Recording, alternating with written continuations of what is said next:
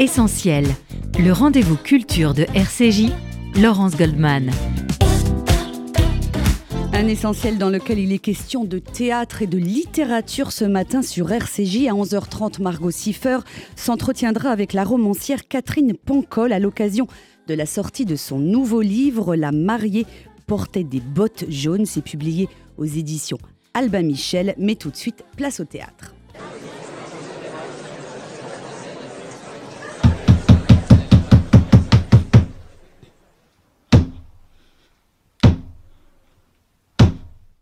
Bonjour Franck Desmet. Bonjour. Ravi de vous accueillir sur RCJ ce matin à l'occasion de cette pièce actuellement au théâtre Rive Gauche, Kessel, la liberté à tout prix. Nous allons longuement en parler, mais tout de suite écoutons un extrait de la bande-annonce. Pour écrire un article toujours et partout, j'ai eu les mêmes compagnes. Le monde est extraordinaire. L'humanité ne vaut pas cher, mais j'aime les hommes. Viens avec moi, lecteur, viens. Et regarde comme c'est beau Il y a deux choses qu'on n'arrête jamais. Un homme assoiffé de liberté et un russe assoiffé. Je suis les. Bonne chance, Jeff. Ce mélange de plaisir et de peur, d'exaltation et de danger me procurait un sentiment incomparable de liberté. Ma plume ensorcelée écrivait sans relâche, et je ne m'arrêtais plus que pour dormir après une course de 50 heures ininterrompue. Écrire désormais. Écrire pour échapper, écrire pour fuir. Me noyer dans l'écriture pour continuer à vivre. Mon frère était mort. Écrivez sur la résistance pour exalter nos compatriotes. Il nous faudrait un hymne, quelque chose de fédérateur. C'est Joseph Kessel, entrez dans la loge, monsieur. Je suis fou de joie de vous rencontrer. Le lion est mon livre de chevet. Vous allez risquer votre peau. Ça ne vous fait pas peur? J'aime avoir peur, monsieur. Le soleil se couche. Moi jamais. Très belle image, ça.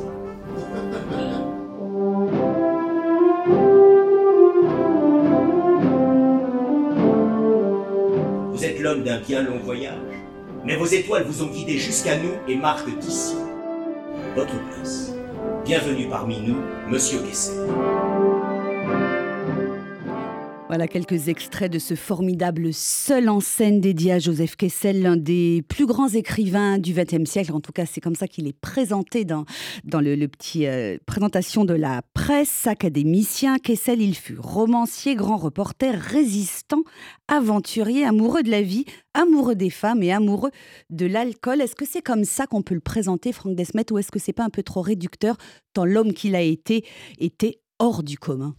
Oui, c'est quelqu'un pour qui euh, la vie était trop trop petite, quoi. Il se sentait à l'étroit dans, dans, la vie et donc il la faisait craquer de partout. Ce qui est intéressant et ce qui m'a fasciné, j'ai commencé il y a une dizaine d'années une série de portraits des, des grands témoins du XXe siècle. C'est que c'est que le personnage est multiple.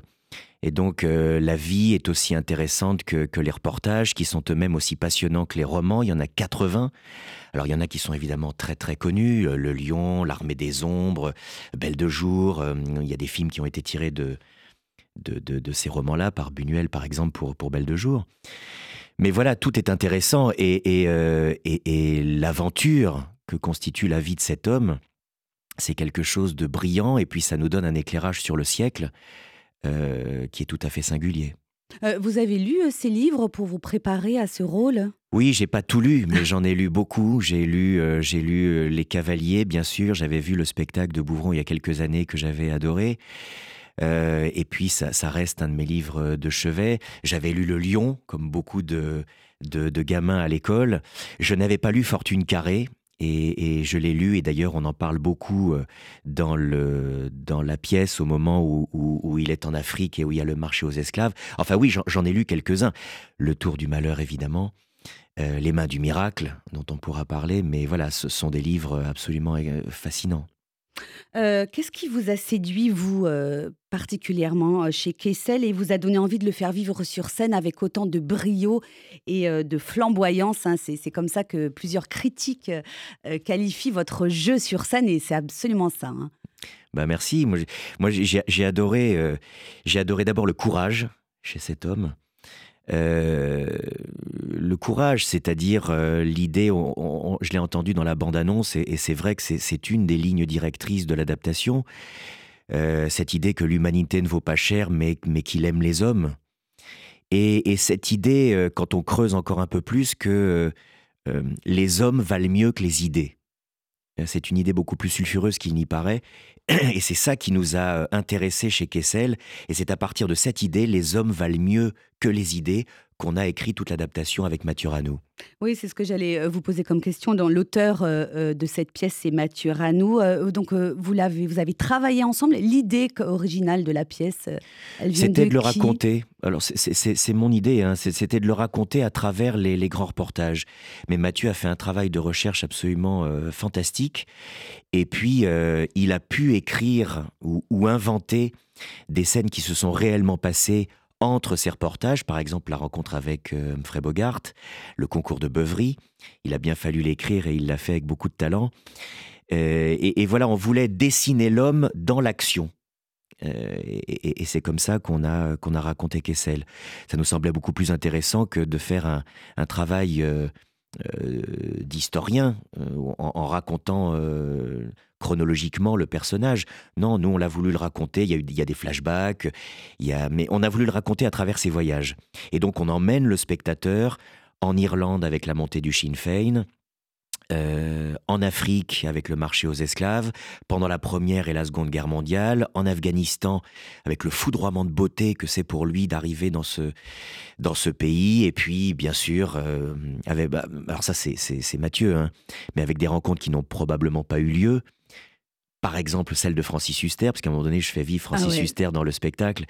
Mais c'est tout... incroyable. C'est une idée que vous avez eue comment euh bah Parce que son frère, Lazare Kessel, s'est suicidé à 21 ans en pleine gloire. Il venait d'être engagé à l'Odéon. Et, euh, et, Huster, dans les années 70, voilà, on dit c'est le nouveau Gérard Philippe, etc. Et, donc, euh, quand il revient de ses voyages et que Custer est là en train de jouer euh, Hamlet, bah, il, il, lui fait penser à son frère. Donc, on a imaginé cette rencontre après avoir imaginé au départ un dialogue entre lui et Lazare Kessel, juste avant que Lazare se suicide. Alors, avant d'aborder euh, la pièce et les différents personnages que vous interprétez, parce qu'il n'y a pas que Joseph Kessel, hein, mais également tous ceux qui ont jalonné euh, euh, son existence. Un mot sur l'écriture même de la pièce qui est très rythmée et finalement assez courte, hein, puisqu'elle elle dure 1h10. On ne s'ennuie jamais, vous êtes virevoltant. cette écriture, elle est très particulière pour un seul en scène, j'imagine. Hein. Ce n'est pas la même démarche pour un auteur euh, oui, c'est-à-dire que déjà l'écriture de Kessel est assez précise, assez courte. Euh, et, nous, on a voulu émailler le récit de rencontres. Euh, vous, vous en parliez, hein, de rencontres avec des, personnages qui, ont traversé sa vie et qui ont eu beaucoup d'importance. Et puis surtout, faire revenir quelques personnages régulièrement qui viennent pour casser le récit. C'est le cas par exemple de Pierre Lazareff, qui a été un personnage euh, déterminant, très important dans la vie de Kessel. Et on est parti de l'idée que ce Pierre Lazareff l'emmenait systématiquement euh, ou le, permettait euh, de le faire partir dans l'aventure. Et donc on s'est amusé à, casser le récit avec quelques personnages comme ça. et puis le général de Gaulle aussi. oui, incroyable. Et cette rencontre avec le général de Gaulle, elle a vraiment existé. Oui, bien sûr. Bien sûr. Euh, et, c'est cette rencontre qui, euh, qui va être à l'origine du chant des partisans. Alors la musique, il faut le rappeler, n'est pas euh, de Kessel, c'est Anna Marly, mais le chant des partisans a été coécrit par Maurice Druon, Joseph Kessel et probablement Germaine Sablon. Il a eu mille vies, hein, Joseph Kessel. Il a d'abord été journaliste, reporter. Résistant. Puis résistant. Il a aviateur, je crois, pendant la Première Guerre mondiale. Absolument. Il a tiré l'équipage un livre fantastique sur la vie. D'ailleurs, c'est à partir de ça que je, m'intéresse maintenant beaucoup à Saint-Exupéry. J'aimerais euh, peut-être terminer euh, euh, ces, grands, ces grands témoins avec Saint-Ex. Et c'est en, ayant lu l'équipage que j'ai eu idée de m'intéresser à Saint-Exupéry parce que si l'aviation n'avait pas existé, Saint-Exupéry l'aurait inventé. Je crois que c'est le roi qui disait ça, mais, mais Kessel en parlait aussi magnifiquement. Quand dans la Première Guerre mondiale, euh, il part avec un, un, type faire des, des, relevés topographiques, il, euh, il est pris en chasse par des, des par des Allemands et, il décrit tout ce qu'il voit, la brume ténue derrière lui, euh, cette, euh, cette, apesanteur magnifique euh, dans laquelle il est, et en même temps il a un côté très terrien. Kessel. Donc il y a les deux facettes, quoi. Il y a lui en l'air en train de rêver, et puis il y a le, le terrien qui veut absolument en découdre et se battre et, et, honorer la France, qui est un pays qu'il aime par-dessus tout. Enfin voilà, c'est magnifique Kessel. Euh, est-ce que vous diriez, on, évoquait son passé de résistant, hein, c'est lui qui a écrit avec son neveu euh, Maurice Druon euh, le fameux chant des partisans à la demande du général de Gaulle, hein, et on le voit dans la pièce, vous diriez que c'est un homme de conviction, qui avait une éthique particulière, une idée de l'homme? La grandeur de l'homme. Oui, je pense, j'en suis même euh, absolument C'est ça la force de Kessel euh, C'est une de ses forces. C'est cette idée, je, vous le disais euh, au début, cette idée que les hommes valent mieux que les idées et qu'en mm. creusant un peu, il reste toujours quelque chose dans l'amitié, dans la fraternité, que l'homme est beaucoup plus grand que parfois la mauvaise foi dans, laquelle il, il s'enferme. Euh, lorsqu'il est acculé, lorsque lorsqu'on lui pose des questions et qu'il voit bien que la vérité est compliquée, que la vérité est multiple et qu'on ne peut pas appréhender le monde simplement avec une lunette. Le monde est compliqué, le monde est riche. Euh, et, donc, euh, certains hommes, ne voulant pas avoir tort, sont pris dans leurs contradictions. Lui, il a vu ça, et donc euh, ça a expliqué un certain nombre des relations qu'il a gardées, par exemple avec Henri de Montfred. Henri de Montfred était un aventurier qui a eu des côtés sombres, des côtés épouvantables, mais aussi des côtés de grandeur, mais aussi des côtés de lumière. Et Kessel voyait l'homme surtout à travers sa grandeur.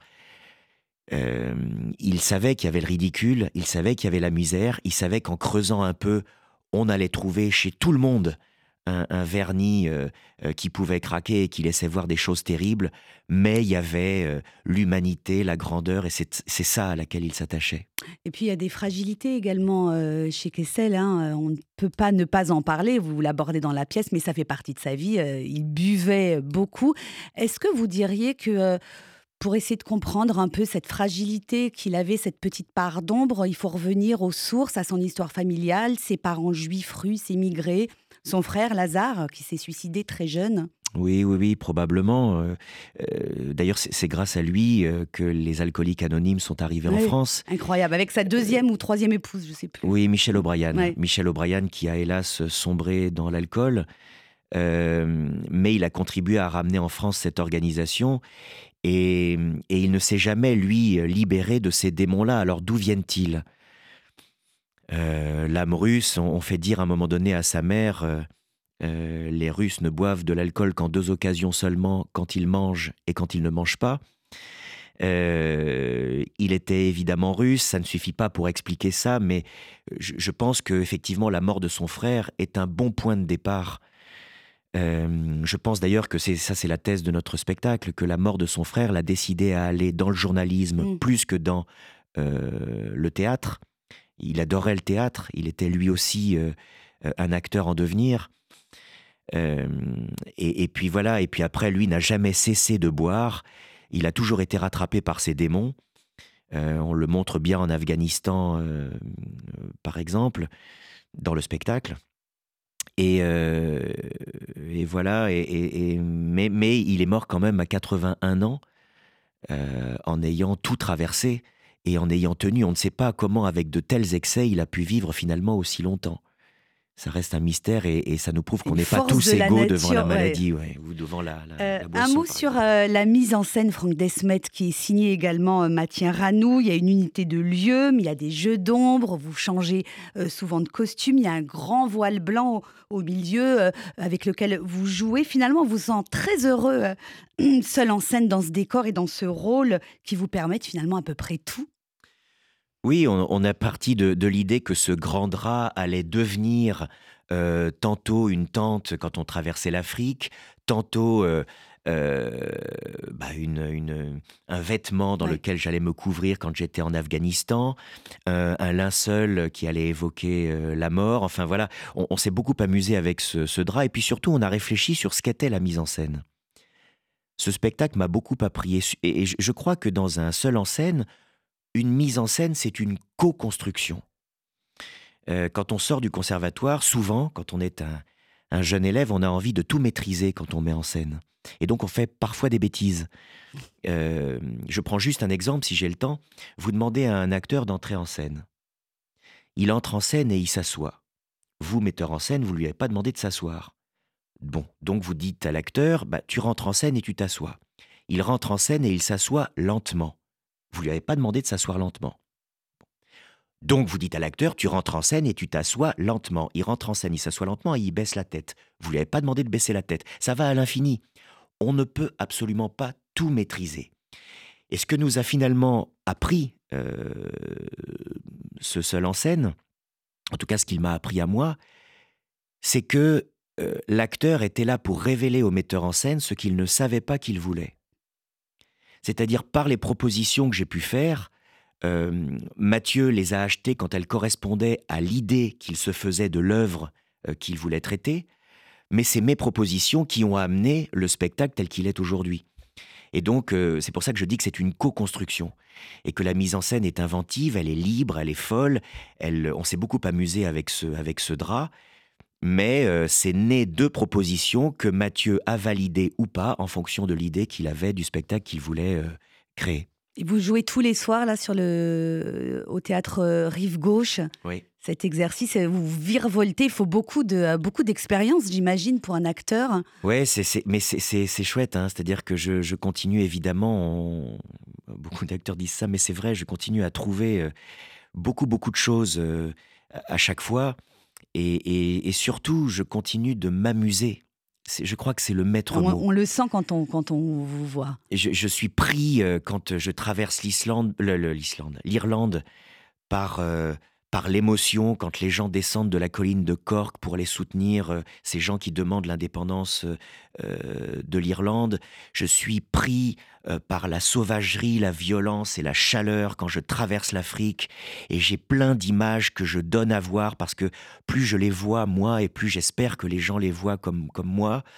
Je suis pris par la peur absolue quand je suis devant le bûcher de Dunkerque et je vois ce tableau terrible euh, des bombardements, euh, des, bateaux qui sombrent, des gens qui plongent, des, des, soldats qui sont tués. Je suis pris par le foudroiement de beauté quand je suis en, Afghanistan. Je m'amuse énormément quand je fais ce discours à l'Académie française. Enfin voilà, il y a à la fois un flot d'images, un flot d'émotions, mais tout ça avec une envie euh, de, délivrer un message, de délivrer la beauté d'un texte et de s'amuser finalement tout le long. Euh, un mot sur euh, l'entrée à l'Académie française, vous y faisiez allusion de, Joseph Kessel, c'est en 62, c'est la consécration pour lui, hein. la reconnaissance de... Il est un grand écrivain français alors que c'est le petit émigré juif de Russie. Mais je, me suis beaucoup posé la question parce que pour, pour être académicien, il faut le vouloir, il faut le demander. et je me dis, tiens, c'est curieux que cet homme-là ait voulu ça. Et en fait, je comprends, vous, avez tout dit, c'est-à-dire que au-delà de, de, de, son amour pour la France, il y a aussi la reconnaissance d'un parcours. et il y a cette idée que on ne peut pas juger les hommes sur leurs origines. On les juge sur leurs actes, on les juge sur leurs écrits, on les juge euh, euh, sur ce qu'ils ont fait de leur vie, mais certainement pas sur leurs origines. Et, ça, je pense que ça a été un vrai moteur pour qu'il entre à, l'Académie française. Il y a ce discours magnifique qu'on dit dans le spectacle. Il est reçu par André Chanson, qui rappelle à la fois euh, qu'il est né en Argentine, qu'il a des origines russes, et qu'il il y a le flamboiement de l'étoile de David sur, son, épée. Et puis lui, il répond que voilà il est, très fier et très heureux d'entrer à l'Académie française, dans ce temple euh, de la langue française. Et, et, il dit, alors, ou en tout cas on lui fait dire, euh, la terre m'a ouvert euh, ses, rideaux de beauté.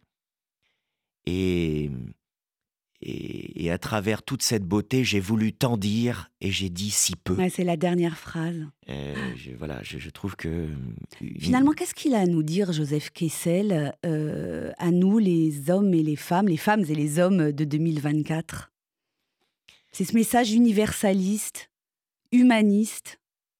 Oui, c'est peut-être qu'on peut juger un homme sur ses actes et pas forcément sur ce qu'il dit Alors c'est formidable, je, monte un spectacle sur Martin Luther King en ce moment. C'est formidable quand euh, euh, les paroles correspondent aux actes. C'est formidable. Euh, Martin Luther King dit c'est très rare quand les paroles sont aussi sont au rendez-vous des actes. Mais en tout cas, quand les paroles ne sont pas au rendez-vous, au moins si les actes sont forts, alors euh, n'enfermons pas un homme dans simplement euh, ce qu'il a dit. Euh, donnons-lui une chance. C'est peut-être ça ce, que, nous raconte Kessel aujourd'hui. Hein, c'est pas la première fois, vous l'avez rappelé, Franck Desmet, que, que, vous êtes seul en scène pour interpréter de grands écrivains ou pour jouer leurs textes. Il y a eu Romain Gary, La promesse de l'ombre, Irène Nemirovski, Tempête en juin, Céline, Voyage au bout de la nuit, aujourd'hui Kessel, peut-être demain, Saint-Exupéry, Martin Luther King. Quelle histoire vous racontez à travers euh, ces différentes pièces de théâtre? J'ai été fasciné par ces gens euh, qui, se sentaient trop à l'étroit dans leur vie. Euh, Nemirovski m'a fasciné parce que j'ai joué l'Exode. C'était formidable de jouer l'Exode tout seul, mais. mais Incroyable pièce. Hein. Vous n'étiez venu d'ailleurs sur RCJ pour en parler. Ouais. Grand exercice d'acteur. J'ai été fasciné par, par, par, par Nemirovski, fasciné par par, euh, par Gary, parce que, parce que la quête de la double identité. Euh, euh, Céline, alors Céline, évidemment, il y a le côté sombre, il y a toutes les horreurs qu'il a pu dire et qui sont évidemment condamnables. Mais il y a ces fulgurances, je crois, qui sont plus grandes que lui. C'est peut-être ça que nous raconte Kessel. Gardons l'œuvre. et et, ces fulgurances, euh, j'ai lu ça à 14 ans, j'ai pas tout compris, mais il y a des choses qui me sont restées. On devient rapidement vieux, on s'en aperçoit à la manière qu'on a prise d'aimer son malheur malgré soi. Cette phrase est incroyable. Ou alors ces deux petits soldats dans les tranchées, l'un dit à l'autre, invoquer sa postérité, c'est faire un discours aux asticots. C'est dingue quand même de pouvoir dire ça, d'avoir de, le génie de dire ça. Euh, Kessel m'a fasciné euh, par par, par l'aventure, par le voyage, par l'action. Et, Syntex, euh, me met en apesanteur avec le avec l'aviation. J'aime ça, j'aime raconter. Euh, j'aime. Euh, d'ailleurs, je, vais souvent dans les pays des, des, gens qui qui, qui, ont traversé ces pays, des gens que je raconte, pour voir les images qu'ils ont vues et pour les donner moi-même à voir au public. Vous êtes allé en Afghanistan? Hélas, non. L'Afghanistan, je n'y suis pas allé. C'est vrai que c'est un peu compliqué. Euh. Mais j'aimerais beaucoup y aller. J'aimerais aller à Kaboul. J'aimerais savoir ce que c'est que le bouskachi. Euh, j'aimerais sentir euh, l'odeur des chevaux qui sont choyés comme des dieux. J'aimerais voir ces étoffes magnifiques qui font d'eux des pâtres, des guerriers, des nomades, des gens qui voyagent et qui ont une fierté. J'aimerais voir cette grandeur. J'aimerais voir ces gens qui essayent de vivre euh, comme nous et de rattraper ce retard sans jamais y parvenir. Mais c'est ça leur beauté.